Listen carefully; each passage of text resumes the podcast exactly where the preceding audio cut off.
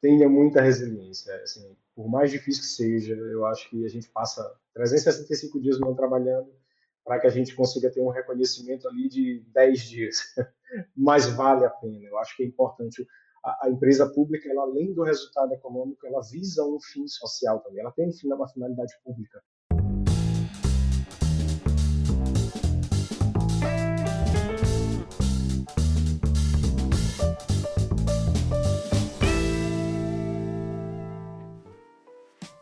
Olá, seja muito bem-vindo, muito bem-vinda ao LecCast.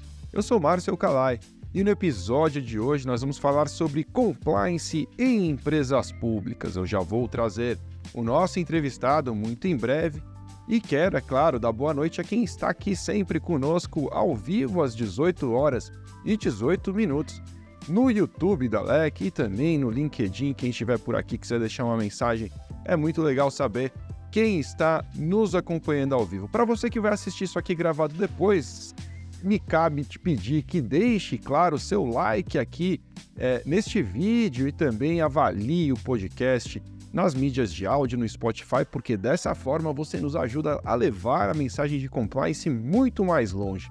Então, muito obrigado desde já pela sua audiência e por nos ajudar nesta missão. Quem está chegando por aqui é a Carolina Pena. Legal, Carolina, boa noite. A Lindalva também está aqui. Boa noite, legal, pessoal. Obrigado. Que bacana que vocês vieram.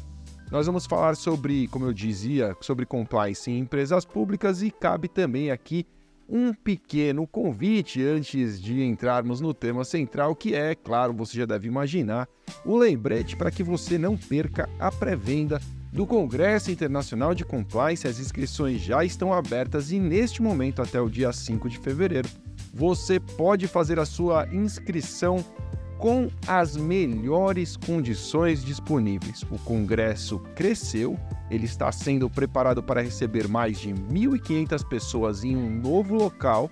Eu vou deixar o link aqui no, no chat, congressodecompliance.com.br.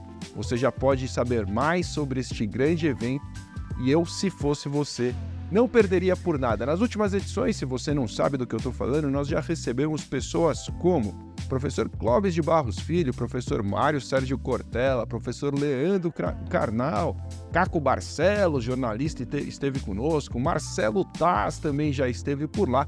E neste ano nós teremos nomes incríveis, que eu não posso falar ainda porque os contratos não estão assinados, eu não posso dar esse spoiler por aqui.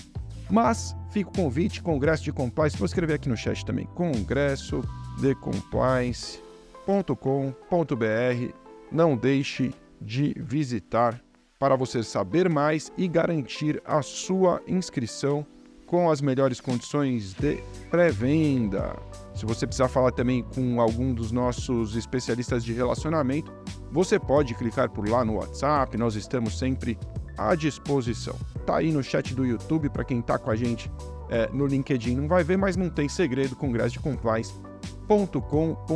Tô vendo que tá chegando mais gente, o Paulo Andrade tá por aqui também, a Elaine chegou, José Pedro, João Vitor tá com a gente. Que legal, pessoal. Obrigado por terem vindo. Vamos então ao episódio de hoje, como eu dizia, compliance em empresas públicas e quem vai me ajudar com este tema hoje é Rodrigo Desterro, sócio de compliance de Ribeiro Desterro Advocacia. Rodrigo, obrigado por estar com a gente aqui hoje. É um prazer enorme te receber no LecCast. Boa noite, Calai, tudo bem? Eu que agradeço o convite, né? Assim, sou um espectador do LecCast desde o início, né?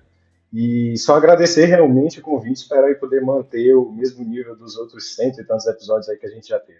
Sem dúvida que vai, eu não tenho a menor dúvida, Rodrigo. Eu estou muito feliz de estar com você aqui hoje. É um papo importante que nós vamos ter e, como nós conversávamos aqui antes de iniciar, uma experiência que não é comum a todos os nossos ouvintes ou a grande maioria é, dos ouvintes, né? Ter uma experiência é, viva dentro de uma empresa pública é algo bastante peculiar, mas é algo que chama muito a atenção dessa audiência, eu tenho certeza. Apesar deles não terem vivido uma experiência como essa, muitos sonham em poder viver e aí contar com a sua vivência, com a sua experiência vai ser muito especial. Até por isso eu queria te perguntar, antes da gente entrar no papo, é, se você pode contar um pouquinho para a nossa turma quem é você, qual foi a sua jornada do compliance até aqui, para quem não te conhece ainda poder conhecer um pouquinho mais. Então, eu sou. Meu nome é Rodrigo, como o Calé já me apresentou, eu sou advogado de formação, mas o curioso é que a minha experiência com compliance, cara, é, ela começa numa coisa completamente fora do direito, né, e longe de toda a experiência posterior. Em 2015, eu montei uma empresa de inovação com os colegas, um hub de inovação, e o primeiro cliente que a gente teve foi uma, uma grande corporação aqui do estado, né, então privada, mas que tem sede aqui no estado. E eu lembro que eu estava no, no, no, escritório e o pessoal disse, Rodrigo, corre para cá, cara, porque a gente recebeu aqui um formulário e tem um monte de pergunta aqui, um negócio de se a gente já foi preso, se responde processo. Que isso, cara? E aí eu fui, quando eu cheguei, era o nosso famoso formulário de background check, né, do Dilis ali que estava fazendo, foi o primeiro contato. Então, acho que o meu primeiro contato foi realmente ali como um prestador de serviço e eu, bom, aqui eu vou ter que começar a entender isso para implantar alguma coisa, porque senão a gente vai perder esse contrato. Posteriormente a isso, eu acabei indo para o setor público. Eu trabalhei por quase oito anos aí com gestão pública, até chegar de fato ao Porto do Itaqui, que foi onde eu assumi a gerência de compliance e passei cinco anos ali fazendo a gestão uh, do, do, compliance do Porto do Itaqui, que, para deixar claro aí para todo mundo, é um porto público aqui do Maranhão. Né? Então, a gente tem uma empresa, que é a Empresa Maranhense de Administração Portuária, que é a autoridade portuária do, do Porto do Itaqui, então ela que administra todo esse condomínio ali portuário, e, e, e, ali eu ocupava essa função de gerente de compliance, foi os últimos cinco anos aí até o final do ano passado, quando eu volto para cá, para o meu escritório, para tocar essa área de compliance aqui dentro. E estou hoje aqui na advocacia, uh, trabalhando com compliance, com implantação de programas de integridade. Acho que é um pouquinho isso aí que, nos últimos anos, eu tenho mantido contato né, com compliance. É muito, é, eu acho muito interessante mesmo, né? Assim, uma jornada é, no compliance público, eu tenho certeza que você vai poder contar para a gente uma série de peculiaridades, de coisas que, via de regra, não acontecem nas empresas privadas. Eu acho que a gente deveria começar o nosso papo por aí. Só para eu entender, você participou da implementação do programa de compliance, o programa já existia, como é que foi a sua chegada no, no Porto de Itaqui? Então, é, eu cheguei, na realidade, parte desse programa de integridade do, da IMAP, do Porto Itaqui, já estava sendo implementado. Né? Eles começam ali por volta do final de 16, começo de 17, e eu chego no meio desse processo de implantação, com a necessidade ainda de, de implementar, por exemplo, toda a parte de due diligence do programa de integridade. Então, eu pego esse, essa implantação ali de uma boa estrutura já, mas ainda em implantação, né? Então, que a gente a gente brincava que, bom, a gente ainda está nessa fase de implantação e depois vamos pensar nessa consolidação. Então, eu peguei muito esse começo e que eu te confesso que foi uma coisa assim, cara, bem curiosa, porque para assim, deixar muito claro, o, o, Porto do Itaqui, os portos de uma maneira geral, né? Eles são um local assim, você tem vários players, você tem várias pessoas ali, várias empresas de diversos tipos. Então, acho que o maior desafio ali, que foi o meu primeiro desafio, o meu primeiro impacto, foi entender quem era esse pessoal e como que a gente se relacionava com eles. Né? Então, é, isso é muito próprio dos portos, de aeroportos, né? a gente tem muito esse relacionamento. Então, eu chego no, no meio desse processo de implantação e, e, ali a gente começa a olhar, bom, gente, a gente aqui tem que uh, olhar com quem que a gente está se relacionando primeiro para que a gente possa continuar caminhando, né? Então, de alguma forma, eu pego esse começo do processo de implantação, né, meio para frente, uh, para depois a gente começar a olhar para outros campos e, de fato, expandir o programa de integridade lá do Porto do Itaqui, que hoje, de alguma forma, aqui no Maranhão é uma referência. Eu fico muito feliz em dizer isso. Oh, que legal, que bacana.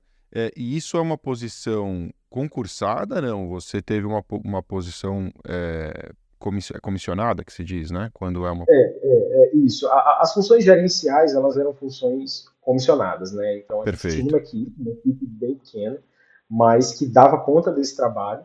Mas a função gerencial é uma função comissionada e eu acho que isso é um dos principais desafios que a gente vai ter aí no setor público, né? É essa alternância de pessoas ali, inclusive na alta direção. É, claro. por mais que a gente esteja falando de empresa pública, isso é, é, é, um fator que é importante a gente entender.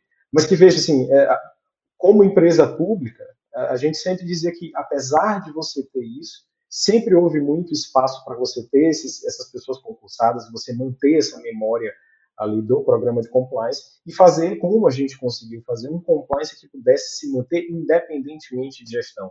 É, eu, eu, costumava dizer assim, a gente fala muito do turn the top, né, quando a gente fala do, de compliance de uma maneira geral.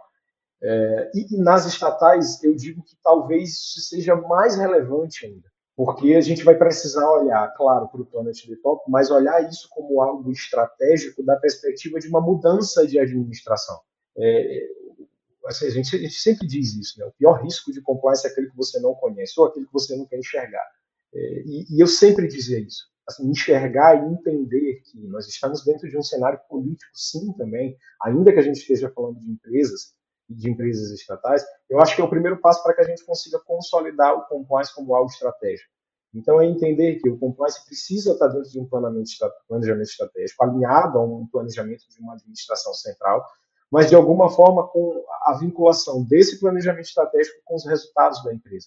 Então, você vincular essas duas coisas e manter isso em um nível estratégico vai impedir até que, numa mudança de alta administração, você consiga manter aquele compliance, impedir que você tenha uma perda de produtividade com o compliance, de efetividade, de fato, com o programa. Eu acho que esse foi um dos grandes, uma das grandes, essa foi uma das grandes preocupações que a gente sempre tem, é tentar colocar o compliance ali dentro do planejamento estratégico como algo estratégico. Né? Então, é, é, entender que essa mudança de administração não pode impactar isso é uma realidade, isso precisa estar dentro de uma matriz de riscos. Você precisa entender que um evento externo, um evento político, ele tem que estar na sua matriz de risco, exatamente para que você consiga ter uma série de medidas ali que venham impedir que o compliance se perca numa eventual mudança.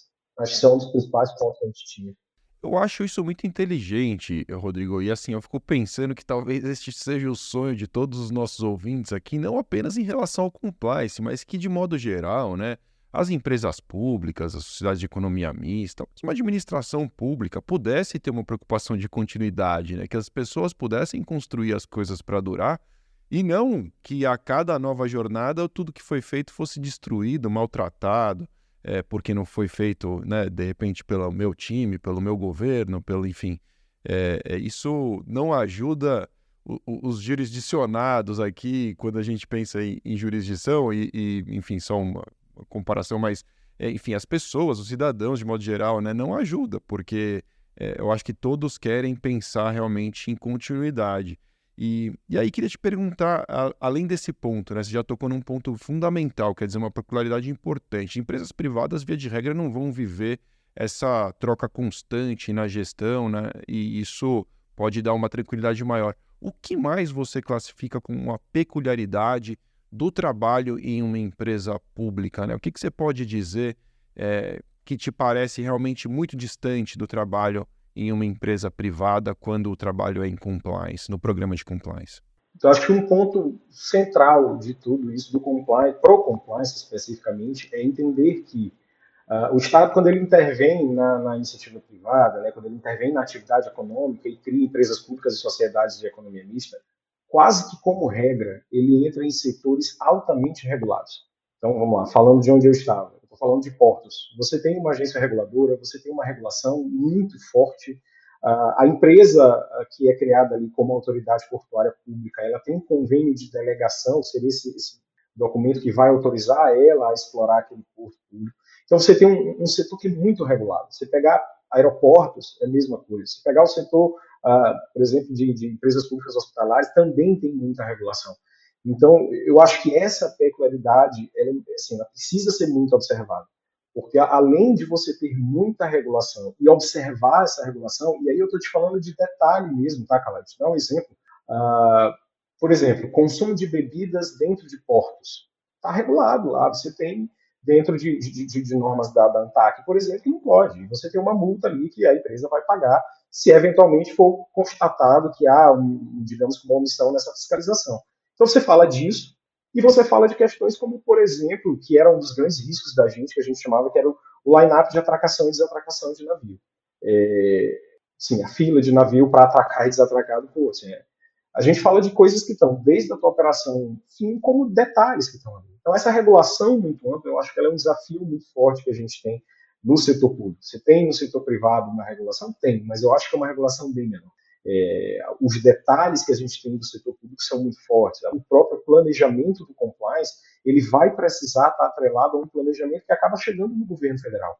Né? Então, você tem um plano, um plano mestre, um plano nacional de logística portuária, para você ter o um planejamento estratégico do porto.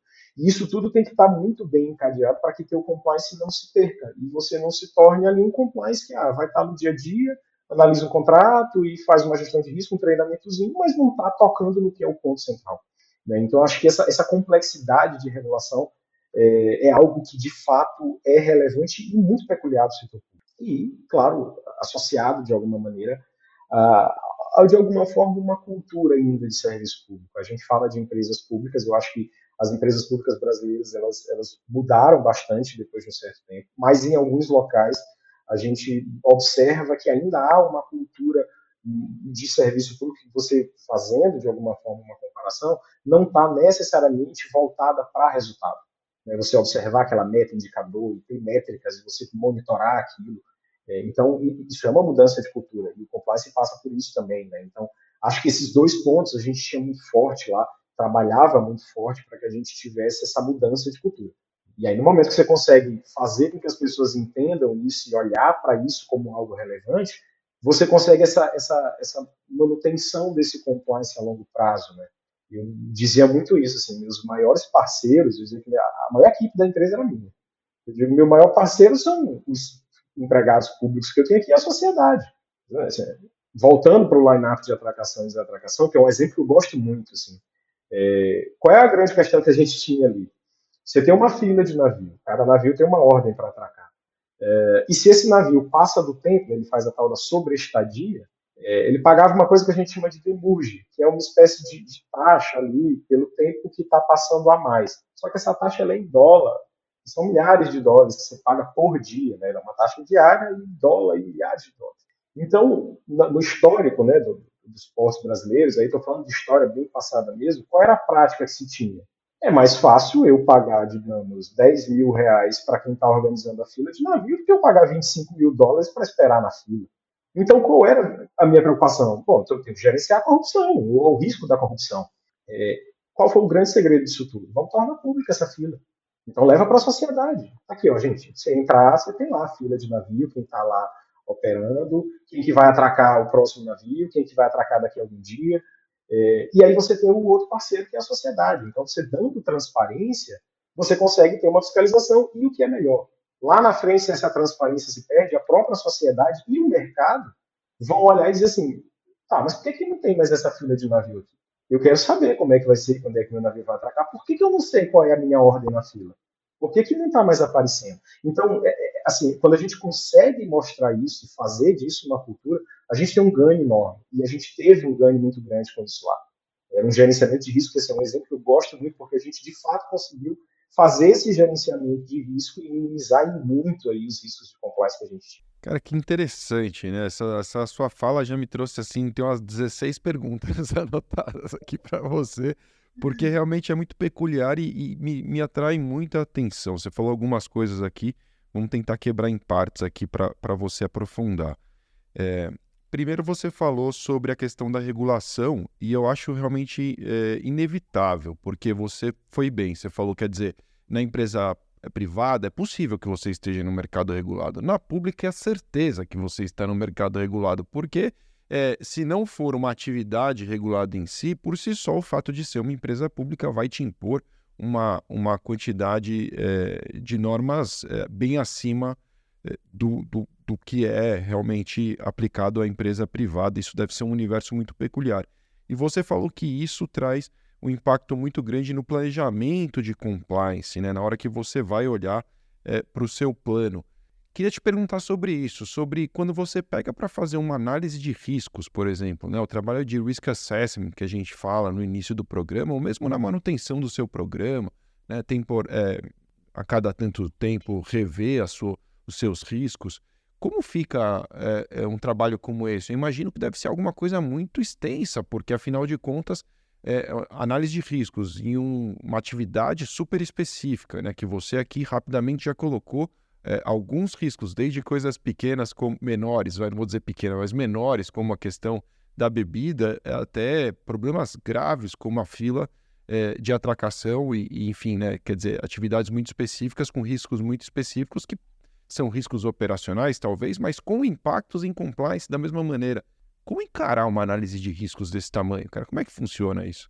Então, acho que esse foi um dos grandes desafios que a gente teve lá. Quando a gente chega, no primeiro momento que você para para pensar em gestão de riscos, é, tinha muito essa discussão. E aí, a gente vai fazer uma gestão de riscos única, integrada, a gente vai juntar tudo. Ah, como que a gente vai trabalhar aqui? E aí, a, a, lei das estatais, né, a base da lei das estatais de gestão de riscos que está pensada lá é aquela base das três linhas de defesa. Né? Então, você tem risco operacional na primeira, compliance na segunda, auditoria na terceira. É, e a gente olhou para isso e disse, gente, vamos trabalhar dessa maneira. Né? Então, a gente dividia isso. Então, tinha uma gestão de riscos operacional que era realizada ali pelas gerências de... E a gente tinha uma gestão de riscos específicos de compliance. Só que a gente tinha uma conversa entre essas duas coisas, né, e um monitoramento próximo e contínuo, exatamente para a gente entender em que momento que aquilo poderia se transformar num risco de compliance. Né? Então, é, é essas questões exatamente de regulação, até que ponto isso é um risco que a gente pode fazer alguma coisa? Essa era uma discussão que a gente sempre tinha. E, e aí tem, tem um, um, caso bem interessante que o, o resultado da gestão de risco foi exatamente não fazer nada naquele momento. É, outro fato dentro dos portos, né? Os navios eles têm janelas de operação. Então você tem ali uma janela de operação que era de algo em torno de 12 horas. Então, ele entra, atraca e tem 12 horas para operar. Para ele passar dessa janela de operação para um determinado patamar de horas, isso poderia ser autorizado por um determinado gerente. Acima disso, só pelo diretor de operações. Isso é operacional. Não tem que eu, enquanto gerente de compliance, ou o comitê de compliance, estar tá olhando para isso no dia a dia. Uh, contudo, isso também pode ser um risco de compliance. E aí, em uma determinada situação, um fato que a gente recebeu foi exatamente de que estava tendo problema nessa alçada de aprovação. A gente foi, fez uma, uma análise, uma investigação, e quando a gente chegou e se deparou com resultados, bom, a saída qual é? Vamos deixar o mercado se regular.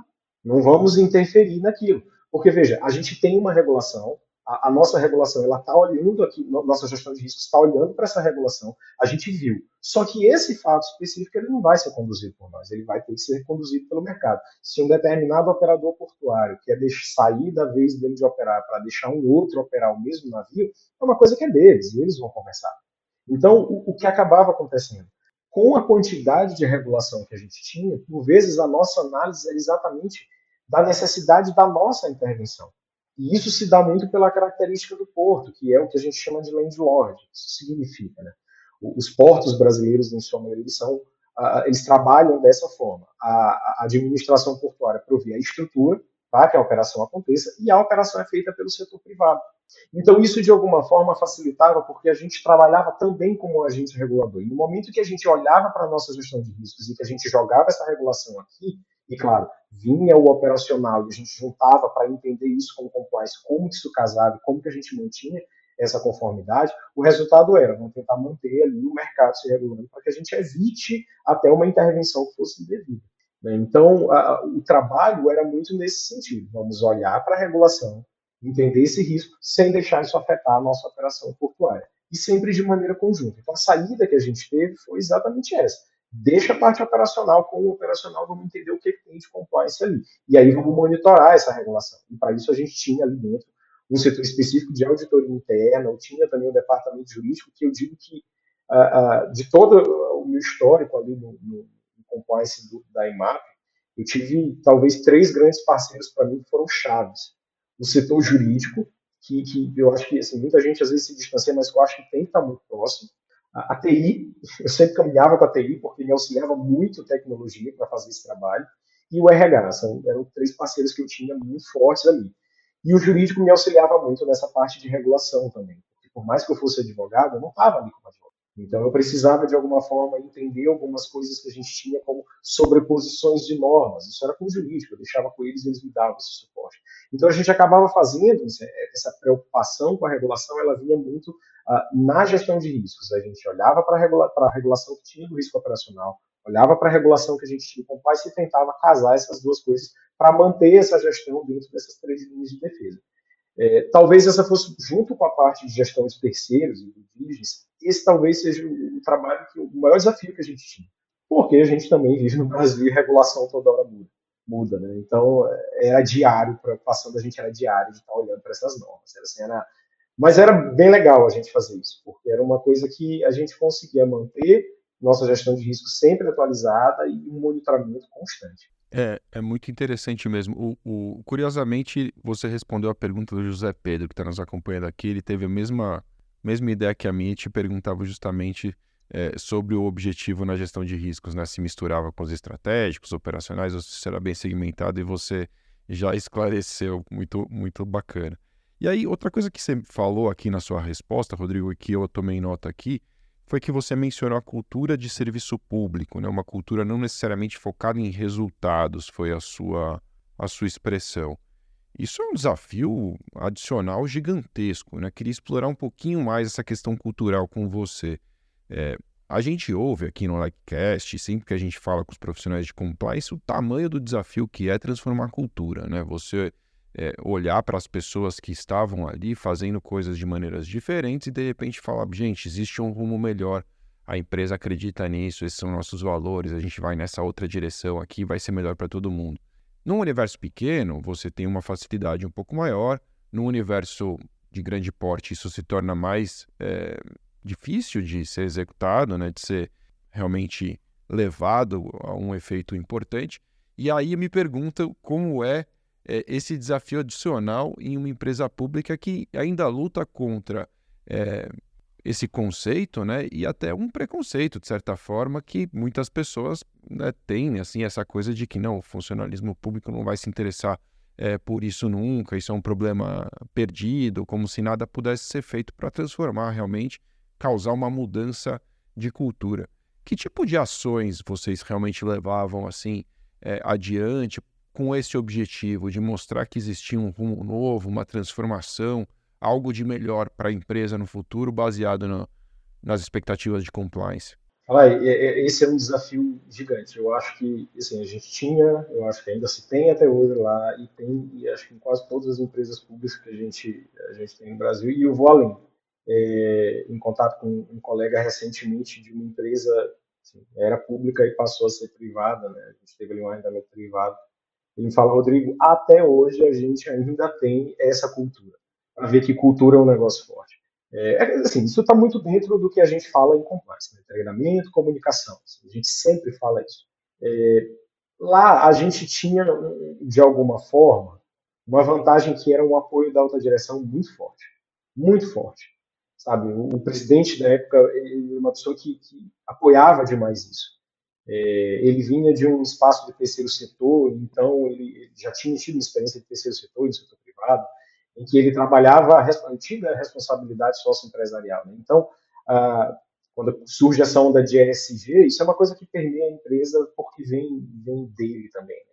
É, eu digo que, que, meu trabalho, de alguma forma, se tornava muito fácil por isso.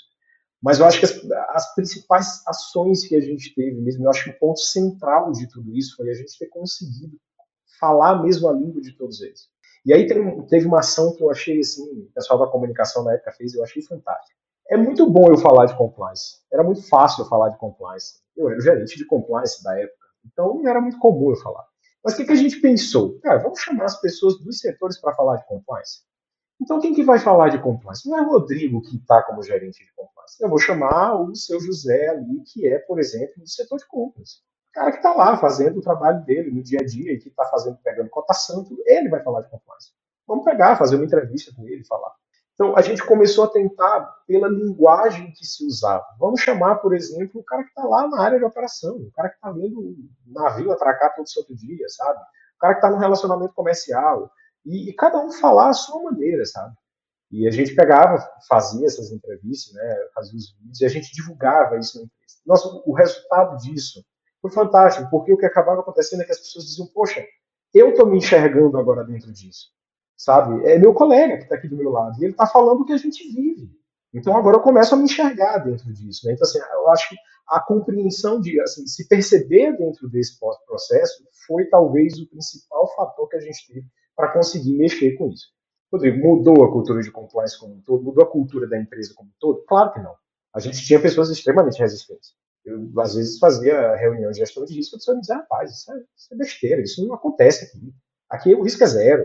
Então, sabe, dava de ombros para aquilo. A gente tinha pessoas assim. É, mas veja que é trabalho né, de formiguinha, como a gente dizia.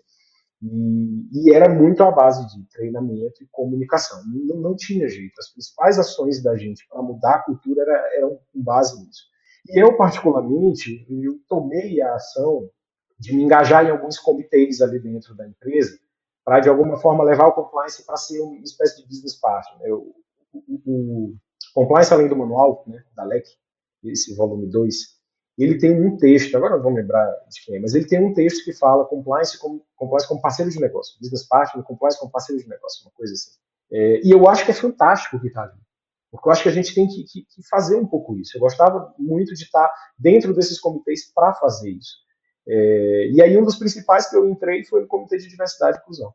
Entrei ali e, e a partir daquilo a gente começou a permear vários setores da empresa, sabe? Então esse trabalho foi o que começou a gente a estar no dia a dia dessas, dessas equipes e fazer com que elas entendessem a importância de aquele trabalho ser desenvolvido com compliance. Então, acho que isso, esse foi um ponto que assim foi bem legal, né? Assim, quando eu saí de lá, o pessoal, assim, conversando com algumas pessoas, as pessoas diziam sobre que legal que a gente conseguiu aí fazer uh, um trabalho que, de, de alguma forma, é, transforma mesmo a cultura das pessoas. Então, hoje as pessoas já têm aquela cultura de bom é, o que, que, diz a política de compliance, o que, que diz o código de conduta. Né? Então, acho que essa questão da linguagem, de estar no dia a dia, isso foi para mim o que mais a gente teve ali de sucesso realmente. Né? E aí a gente fez muitas campanhas nesse sentido. A gente fez umas campanhas de barquinho, né? então você tinha, pegando a temática de porto, e cala, fica muita vontade para me interromper, que às vezes eu falo muito. Uh, Imagina, cara, eu tô aqui prestando atenção, vamos nessa é, a gente fez uma campanha com os barquinhos, então a gente botava uma mensagem ali do código de conduta e esse barquinho ia passando pela empresa e as pessoas iam se envolvendo com isso, né? A gente saiu um pouco daquele. Eu lembro do meu primeiro treinamento que eu fiz lá. E eu tenho uma, uma, uma pegada muito acadêmica, eu fiz um primeiro treinamento, o pessoal não gostou muito, né? Parou ali na, no refeitório e disse, rapaz, pelo amor de Deus, cara, esse teu treinamento aí não dá não, cara, vamos pensar diferente, pô, tem que fazer um negócio diferente. Aí a gente já mudou o treinamento, sabe, vamos fazer um negócio completamente diferente, vamos pegar, fazer uma pegada mesmo de, de bater papo com o pessoal, vamos fazer um, umas rodadas aqui de conversa, e, e, a coisa começou a fluir muito melhor quando a gente fez isso, né, então... Uh, eu acho que essa, a cultura mudou muito por conta dessas ações de treinamento, né, de comunicação que a gente acabou fazendo. É, é, muito, é muito interessante te ouvir falar sobre essa, essa coisa de, de trazer as próprias pessoas para falar do programa de compliance, porque isso gera uma identificação e, consequentemente, um resultado muito mais efetivo. Porque eu acredito demais nisso. E, é, às vezes, eu insisto em contar a minha história, eu já fiz isso muitas vezes. Tanto aqui, na Compliance Week, eu sempre conto, sempre vou contar, porque acontece exatamente isso quando eu falo, ah, eu era advogado e eu passei vergonha numa reunião, é, essencialmente foi assim que eu descobri o que era compliance. Quando me perguntaram, eu não sabia o que dizer. É, muita gente se vê no mesmo lugar e fala: caramba, o Calai passou por um negócio que eu também passei.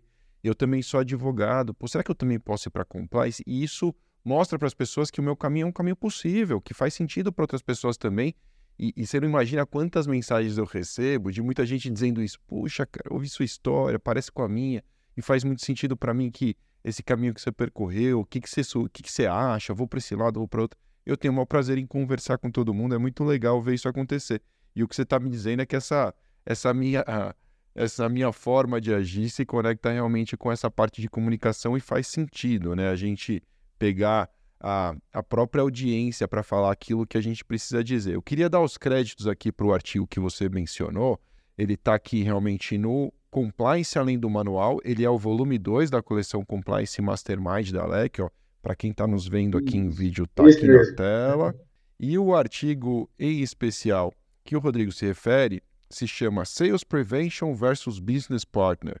Compliance Officer como parceiro estratégico de negócios, escrito pelo Masamitsu Iko, pelo Mihan Kavenjan e pela Patti Pinder, Patrícia Pinder. Tá aqui, pessoal. Realmente, assim, e outra coisa que me deixa muito feliz, né? Perceber que algo que a gente faz aqui no dentro do Compliance Mastermind com tanto carinho, já são quatro livros escritos, é, traz esse impacto, né? Veja, você aqui contando uma história que se foi impactado é, pela leitura do artigo e aí colocou essa transformação em prática, se envolveu com o Departamento de Diversidade e Inclusão, que é outro pilar que nós acreditamos demais, tem que estar próximo do programa de compliance sempre. Eu tinha preparado um monte de pergunta aqui, eu não consigo nem olhar para essas perguntas de tanta coisa que vem na minha cabeça ouvindo o, a, o que você tem contado. Sabe um outro ponto que me chamou muito a atenção?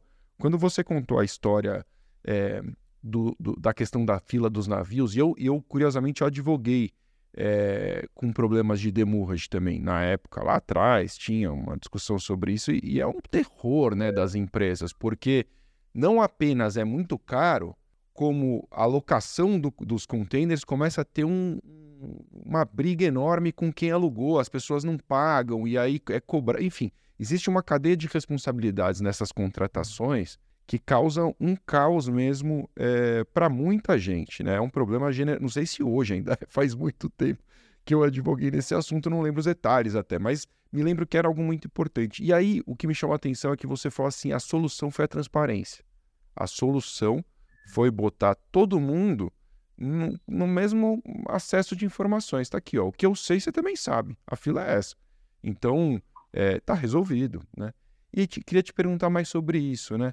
Qual o tamanho da importância da transparência num programa de compliance em uma empresa pública? A gente sabe que é, cada vez mais a, a, legislação vem trazendo compromissos de transparência, a lei de acesso à informação e tudo mais, faz com que as pessoas tenham cada vez mais conhecimento sobre o que acontece de fato é, dentro é, da administração, dos órgãos públicos de modo geral e das empresas públicas não pode ser diferente. Mas queria te perguntar, na sua visão, é, onde entra a transparência e qual é o tamanho desse impacto numa empresa pública?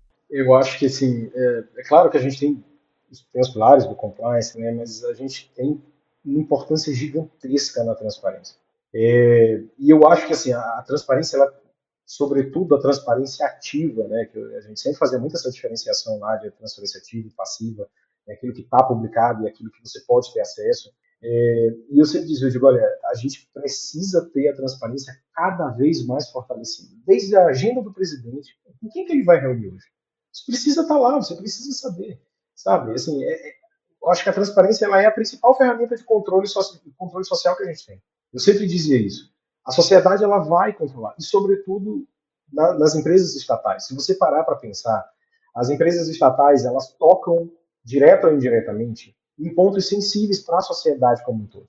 Você pega aeroportos, que ainda tem público gerenciando ali. É, fundamental, é um dos principais meios de transporte que a gente tem. Portos, poucas pessoas conhecem de fato. Aqui a gente, São Luís é uma ilha, moro em São Luís, no Maranhão é uma ilha, mas pouquíssimas pessoas têm conhecimento a fundo do que são os portos e o que é que depende do porto de Itaqui, por exemplo. Só para você ter uma ideia, se a gente parar o porto de Itaqui, com três dias que se para, algo em torno de quatro a cinco estados vão ficar sem combustível, estados do Brasil. Você tem uma ideia da grandiosidade disso. Hospitais, hospitais públicos, gerenciados por empresas hospitalares públicas, né? Então, assim, toca diretamente com a sociedade. É, e, e é o principal interessado disso tudo é a sociedade. A maneira que ela vai ter de fiscalizar, de, de, de organizar, de controlar é através da transparência. Uh, eu acho que assim, se, se, a gente não tem transparência, você abre espaço para a corrupção. É uma linha direta. Assim, não tem transparência, vai ter corrupção. Sabe? Assim, não tem para onde. Então, quanto menos números a gente tiver, quanto menos acesso a esses números a gente tiver, mais a gente vai estar suscetível a isso. Ah, então, a, a, transparência, quando a gente olha para a compliance, ela tem que estar dentro da tua matriz de risco. Assim, o nível de transparência precisa ser monitorado, isso precisa ser um indicador. Isso precisa ter um número para que você possa monitorar e deixar claro que, olha, a gente está monitorando aqui e está tudo certo. É, eu sempre dizia isso lá, e, assim, a transparência ela é estratégica, ela precisa estar, claro, dentro de uma ouvidoria, mas ela não pode ser só uma ouvidoria. Você precisa ter, por exemplo, uma carta que, que é própria da, da, lei das estatais, né? uma carta de políticas públicas e governança corporativa clara. Não adianta a gente querer pegar aquelas demonstrações financeiras e botar aquele monte de número ali e, e dizer que a margem EBITDA está em tanto e que o seu lucro líquido. Não adianta você colocar isso se você não explicar e deixar muito claro para a sociedade. É, é, o que eu sempre dizia, assim, você tem que escrever para uma criança de 5 anos. Sabe, escreva para uma criança de 5 anos, para qualquer pessoa que pegue aquilo, ela vai ler e olhar, ah, tá legal, não tá, ou eu quero saber mais isso.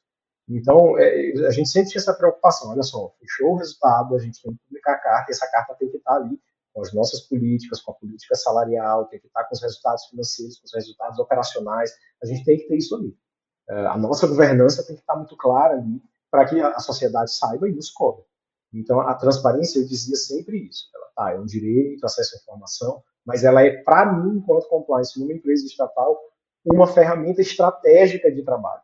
E, e, e essa é, é, incrível. Se a gente perdia ali um, um pouquinho de transparência em alguma coisa, o canal de denúncias ou o acesso pela ouvidoria já já já estava. Né? Então, por exemplo, as atas de reunião de, de, conselho de administração ou de conselho de autoridade portuária tem que estar lá no site. Tem que estar publicado. Pessoas têm que saber o que está sendo pautado. Se você atrasava ali um mês, dois meses, pronto. Aí já vinha um órgão, já vinha alguém dizendo, ah, mas o que foi discutido nessa ata? E aí a gente recebia aqui. É, a história do canal de denúncia, né? Que, que você recebe 10 denúncias, oito não são muito de compliance, mas tem duas que são, e se tu não tratar as outras oito, né, ninguém vai mais usar o teu canal. É, então a gente tinha essa preocupação. Né? A transparência, ela sempre foi uma ferramenta estratégica para a gente, para facilitar até o trabalho da gente. Eu sempre dizer isso, vai facilitar o meu trabalho se eu tiver uma empresa transparente. Né? Então, é, é e hoje, na condição de advogado, quando a gente vai dar consultoria alguma coisa, o primeiro ponto que eu digo é isso. Para estatal, são duas coisas que eu falo. Gente, vamos achar aqui dentro da, da 3303 o que é o teu compliance, porque a 3303 ela foi pensada no modelo específico, você tem que achar ali dentro o que é o seu, né, como que aquilo se encaixa para a empresa pública que você está falando. E segundo, vamos dar transparência disso aqui, gente, sabe? A transparência ela precisa ser uma ferramenta-chave, senão a gente fatalmente vai estar tá abrindo espaço para uma não efetividade do próprio programa de compliance. Sabe? Você vai gerenciar um risco que você, no final das contas, a sua ação seria da transparência, você não dá. Então, não está gerenciando risco. Você sabe ali que ele existe, mas não está fazendo nada para mitigar ou para evitar. Né? Então, a, a, transparência ela sempre foi uma ferramenta estratégica de trabalho para a gente. Vamos pensar a transparência ativa cada vez mais se ampliando. Né? Então, a gente sempre pautou muito isso, sempre foi uma preocupação muito grande com né, os devidos cuidados, né, da gente também entender que você é uma empresa pública, você é empresa, então você tem, você está no mercado, você está concorrendo, você né, tem questões ali que são estratégicas, assim, de, questões comerciais mesmo, que são estratégicas. E isso era uma, essa era uma coisa que eu dizia muito, eu digo, gente, é, a gente tem que soltar a poita. A poita é aquele, né, assim, de atracar o navio, né, aquela coisa que você tem, não é bem uma âncora, mas é você segura ali para deixar o navio preso. Eu dizia para o pessoal, a gente dizia muito isso. Né? A gente viu uma vez um curso que a gente facilitou, a gente trouxe o pessoal da empresa e a gente costumou usar isso. Assim. Solta a poita, gente. Aquela coisa, não seja um órgão público, uma secretaria, sabe? Que está preso naquela legislação, naquela coisa. Mas também não, não abre tanta coisa, senão os segredos comerciais, as questões claro. estratégicas de concorrência acabam se abrindo ali também. Não, você tocou num ponto importante, né? Realmente, transparência não quer dizer contar tudo a qualquer custo de qualquer assunto e se é obrigado. Não, tem sigilo, né? Tem segredo comercial, tem estratégias, né? Tem, tem coisas que realmente não precisam vir à tona. Mas é, eu, eu gosto de ouvir você falar sobre isso, né? A transparência é um recurso ali no, do, do departamento de compliance, porque às vezes até como argumento para dizer não a algumas coisas, não dá. Por que não dá? Porque tem que ser transparente. Então, assim, acaba sendo até um aliado né, do profissional de compliance que tem que defender pautas que nem sempre são as pautas é, é, mais fáceis, vamos dizer assim. E você mencionou a questão da lei das estatais, queria aprofundar um pouquinho nesse ponto. Né? Você falou é, que não dá para simplesmente pegar ali a, é, o quadradinho, né, encaixar no quadradinho e falar ah, a lei das estatais. Então é isso, então aqui vai ser igual e aí a gente vai todo mundo numa caixinha funcionando da mesma forma. Não é assim a vida real, né?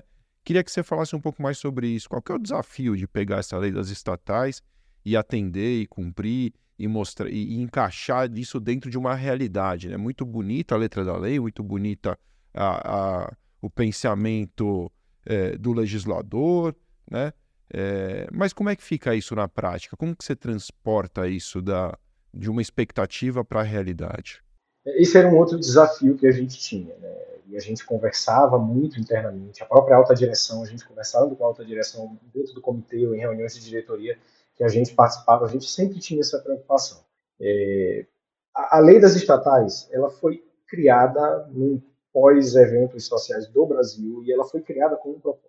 O que muita gente não para para pensar são duas coisas muito específicas. Primeiro, Já havia compliance nessas grandes empresas estatais, tá? até porque ou era regulada pela CVM, ou tinha alguma necessidade de regulação pelo próprio FCPA, né? então já tinha alguma coisa de compliance. E quando você olha para criar a lei, você cria com base naquelas empresas que foram alvo ali de alguma operação, que precisaram passar por alguma coisa. Então você pega um modelo grande, né, inchado, robusto, e coloca como regra para todas as empresas do Brasil.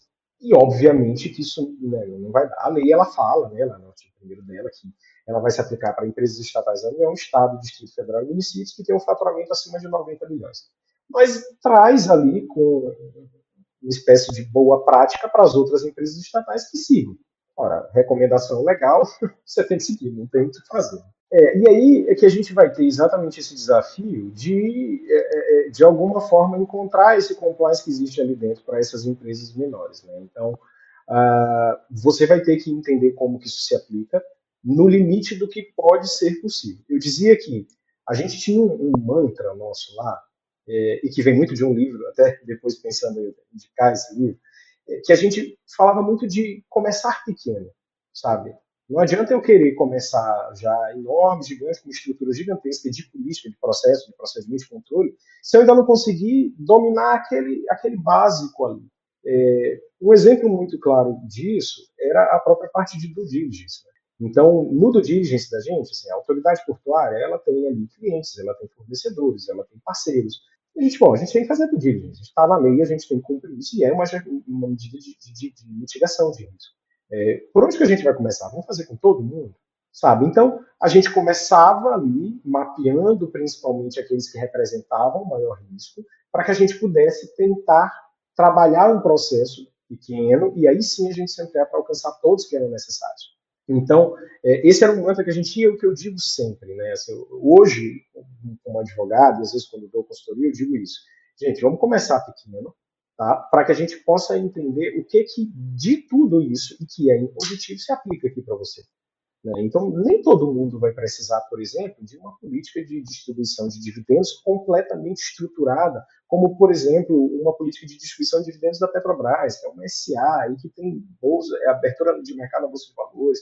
Você pode, você vai ter sua política, mas pode ser uma coisa mais simples, uma coisa pequena, porque sua empresa, a empresa pública que você fez parte, ela é pequena.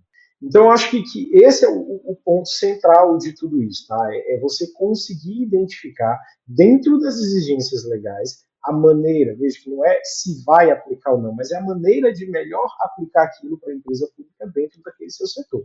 Né? Então, é, esse é um, um, ponto que eu sempre digo, sabe? É, tem as delimitações, mas vamos tentar entender ali como que a gente vai fazer, senão, ah, de alguma forma, você pode chegar e impedir a própria operação da empresa.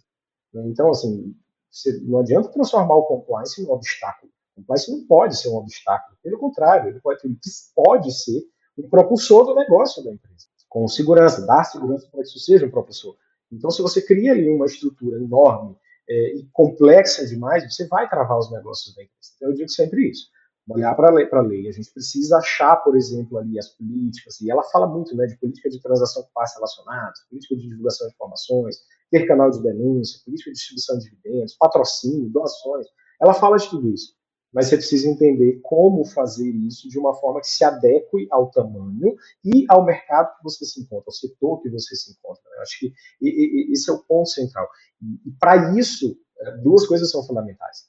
É, primeiro, mapeamento de stakeholders e, e, a gestão de riscos. Eu acho que esses dois pontos eles são fundamentais. É, eu, eu, dizia sempre que eu não sabia para quem que eu olhava mais, se era para a gestão de risco ou para o mapeamento de stakeholders. Né? O, o, o, mapeamento de stakeholders vai ter que levar em consideração, por exemplo, mídia. Né? No setor público, a mídia é muito mais forte. Né? Então, você vai ter que olhar para a mídia. Você vai ter que olhar, por exemplo, para a sociedade civil organizada.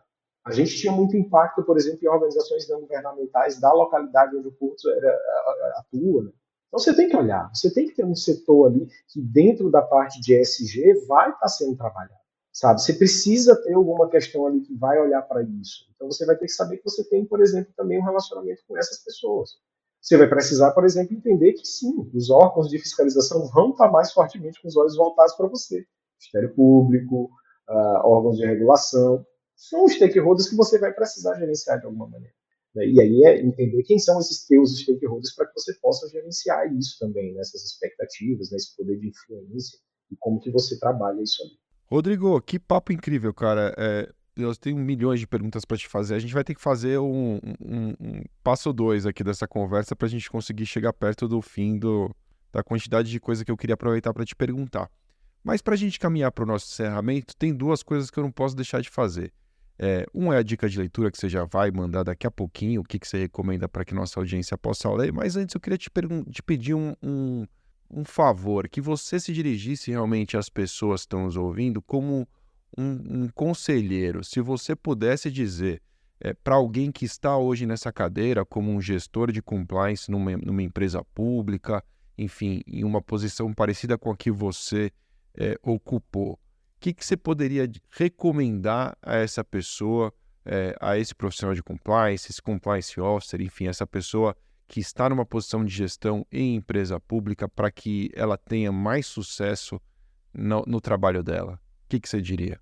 duas coisas. Uma central é resiliência. Né? Tenha muita resiliência. Assim, por mais difícil que seja, eu acho que a gente passa 365 dias não trabalhando para que a gente consiga ter um reconhecimento ali de 10 dias. Mas vale a pena. Eu acho que é importante. A, a, empresa pública, ela, além do resultado econômico, ela visa um fim social também. Ela tem uma finalidade pública.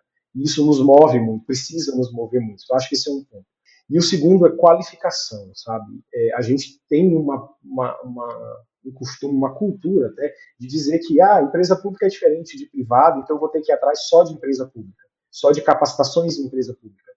É, é um testemunho meu, e eu, eu hoje estou aqui no LecCast, que para mim é uma, uma felicidade muito grande, mas boa parte da minha qualificação foi na LEC. E eu estou falando isso não é porque eu estou aqui, não, tá, Calai? Não é porque eu estou contigo mas é, ter a certificação, a CPCA, para mim, foi um diferencial enorme, sabe? Escutar pessoas falando, é, estudar para fazer a prova da CPCA, né, num dado momento, tudo isso foi um diferencial muito grande. Então, acho que essas duas coisas, resiliência e capacitação. Né? Então, acho que buscar essas capacitações, essas certificações que as pessoas às vezes ficam, ah, é só uma certificação. Não, não é a certificação. Você enxergue o processo, não enxergue o resultado, sabe? Eu acho que enxergar esse processo para chegar lá vai fazer uma diferença muito grande no dia a dia. Você vai para fazer a aula ou a prova de certificação, quando você volta para o seu dia a dia, olha aqui, ó, aqui eu vou poder fazer diferente, sabe? É, então acho que essas duas coisas elas são fundamentais aí para você continuar né, e fazer com que esse programa ele se torne de fato efetivo. Né? Então acho que essas duas coisas ficam aí uh, de experiência minha do que eu fiz, daí que para mim eu acho que deu, deu bem certo pelos resultados que a gente teve lá no Porto do Itaqui, e que hoje eu trago para cá, né? Não ficou só lá, foi lá e eu trago para cá hoje, no meu escritório, que vale muito, essa experiência vale muito e a capacitação continua valendo muito também.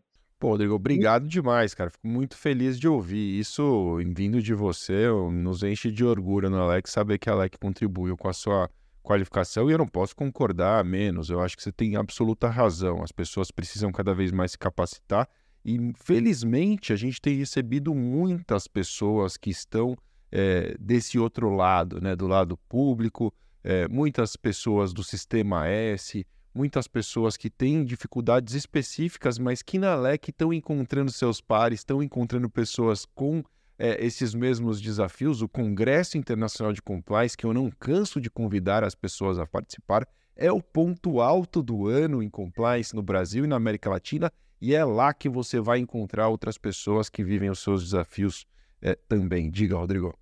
E assim, até para depois eu dar dica de livro que me passou em branco aqui, mas assim, eu preciso dar meu testemunho a respeito do Congresso. Cara, já tem um tempo que eu vou para o Congresso, né? E a primeira vez que eu fui, eu entrei, eu fiquei espantado com a estrutura, disse, nossa, isso aqui é diferente. E aí, ao passar dos dias, foi mudando. É maior do que isso que eu olhei no primeiro dia, sabe? Então, é, fica realmente. Eu, eu faço esse convite, eu vou estar tá lá também já tem uns anos aí que eu vou e esse ano não vai ser diferente. Vou estar lá e eu deixo aí o convite para todo mundo participar. Eu acho que é, é uma, uma, virada de chave aquilo ali. Não é só um congresso, como as pessoas às vezes acham. Não, é uma virada de chave para quem está no compliance, para quem quer entrar na área de compliance, às vezes para fazer até uma transição de carreira. Né? Então, eu digo sempre isso. É uma virada de chave. O congresso de compliance ele é muito bom, gente. Vale muito a pena você participar. E, e, a dica de livro que tu me pediste, né? Bora, até, vamos lá. Dica de livro. Esse livro ele não tem, não vou dizer que não tem nada a ver, mas ele não é de compliance, ele não é de direito, ele é de inovação. Né? Eu estou trazendo o livro do, do Peter Thiel, é, o nome Eu já li. É Zero, já leu, que legal. essa, essa, coisa de começar desculpa pequeno, que, desculpa que eu te cortei eu te cortei quando você dizia o nome do livro e talvez as pessoas não tenham escutado desculpa eu ia pedir para você repetir de zero a um né? é, é muito bom o livro e essa coisa de começar pequeno eu trouxe muito desse livro? Ele fala que no empreendedorismo né você vai trabalhar em empreendedorismo você precisa dominar um determinado ponto daquele mercado para que você consiga depois expandir e aí para outros, outros, espaços, né? E eu trago isso muito para minha atuação em compliance. Não adianta a gente querer pensar muito, senão é, acho que de novo a gente. Eu, tô, assim, eu te ouço, tô te ouvindo. Uh, não adianta a gente querer pensar um mundo gigantesco. Tá me ouvindo? Tô te ouvindo por aqui. Você me ouve? Ouço sim. Boa. Então não adianta a gente querer, voltando ao livro, né, o livro do de zero a um, não adianta a gente querer, porque a gente vai fatalmente uh, se perder ali nisso e não vai conseguir.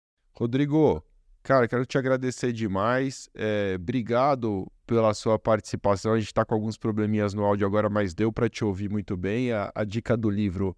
É, eu não tenho aqui. Se, se, se você estiver me ouvindo ainda, você tem o autor? É o Peter Thiel. É o... Peter Thiel. É, é, é, a história do, da, daquele sistema de pagamento, né? Do PayPal, não é isso? Isso, isso, isso, isso. isso. Exatamente. Não, eu li também esse livro, achei incrível. São dicas importantes de empreendedorismo, são dicas importantes de, de postura e esse pensamento que o Rodrigo traz realmente é, faz parte da minha vida, Rodrigo. Tem uma placa aqui atrás da minha cabeça que está escrito simples, para eu não me esquecer hum. nunca de ser simples e de começar pela simplicidade e, e, de lembrar que a simplicidade é a maior forma de sofisticação. Porque no final do dia, se você consegue simplificar, é porque você entendeu tudo. Isso para mim é muito importante. Então, começar pequeno, começar simples vai ser sempre é, producente em muitas áreas da nossa vida. Profissionalmente, sem dúvida que sim, compliance, não tem nem o que dizer. Rodrigo, obrigado demais. Quem quiser te falar contigo, será que o LinkedIn é um bom canal? Rodrigo Desterro, é um até é um bom canal? Legal. Deixa eu trazer o site do escritório ou, ou, algum outro canal que você gostaria de deixar ou fica o LinkedIn? É, o LinkedIn, é, todas as minhas redes sociais e o próprio site do escritório. Ah, o site do escritório é Inst... Mas todas é? as redes sociais, todas as redes sociais é Rodrigo Desterro. Pode procurar tá que é isso que eu utilizo. E Nossa. o site do escritório, se quiser, tem lá meu e-mail também para entrar em contato. É, o site do escritório é ribeirodesterro.com, bem simples. Boa para poder entrar em contato e, e, de repente, manter o contato aí para responder as outras perguntas que não foi possível. Show de bola. O Rodrigo também é bem ativo no Instagram, você encontra ele por lá, arroba do Rodrigo Desterro, é isso? Isso. E aí ficamos assim. Obrigado, cara. Foi um prazer bater esse papo contigo. Muito, assim, muitas informações, pouco tempo, mas certamente muito útil para todo mundo que nos escutou. Fiquei muito feliz com o papo, cara. Obrigado mesmo. Prazer foi meu, Cala. Eu que agradeço aí, por poder trazer um pouco dessa experiência. Valeu. E obrigado, como sempre, também a você que nos acompanhou até aqui. Eu quero repetir e pedir a gentileza que você deixe um like aqui no nosso vídeo, no YouTube também no LinkedIn. Se você puder seguir a LEC no YouTube no LinkedIn, isso é muito importante. Eu sei que boa parte das pessoas que nos assistem, essa boa parte não segue ainda Alec no YouTube. É muito legal porque assim você pode ativar as notificações e receber realmente os lembretes quando os novos conteúdos estiverem no ar. Neste ano nós teremos muitos conteúdos novos que estão sendo preparados para você. A coisa vai realmente crescer demais e vale a pena acompanhar, estar por perto, acompanhar a Alec. É, como nós dissemos aqui, se você quiser saber mais sobre o Congresso Internacional de Compliance, a 11 edição, eu recomendo que você acesse congressodecompliance.com.br. A pré-venda vai até o dia 5 de fevereiro com as melhores condições. Este grande evento completamente reformulado será o ponto alto do ano e você não pode perder. Então, faça essa gentileza a si mesmo Acesse o site da Alex. Se precisar de ajuda, nossos é, especialistas de relacionamento estarão à sua disposição. Obrigado, gente. Um grande abraço e até a próxima terça com um papo sobre comunicação não violenta. Papo importante e eu te espero terça-feira que vem às 18 horas e 18 minutos. Um grande abraço.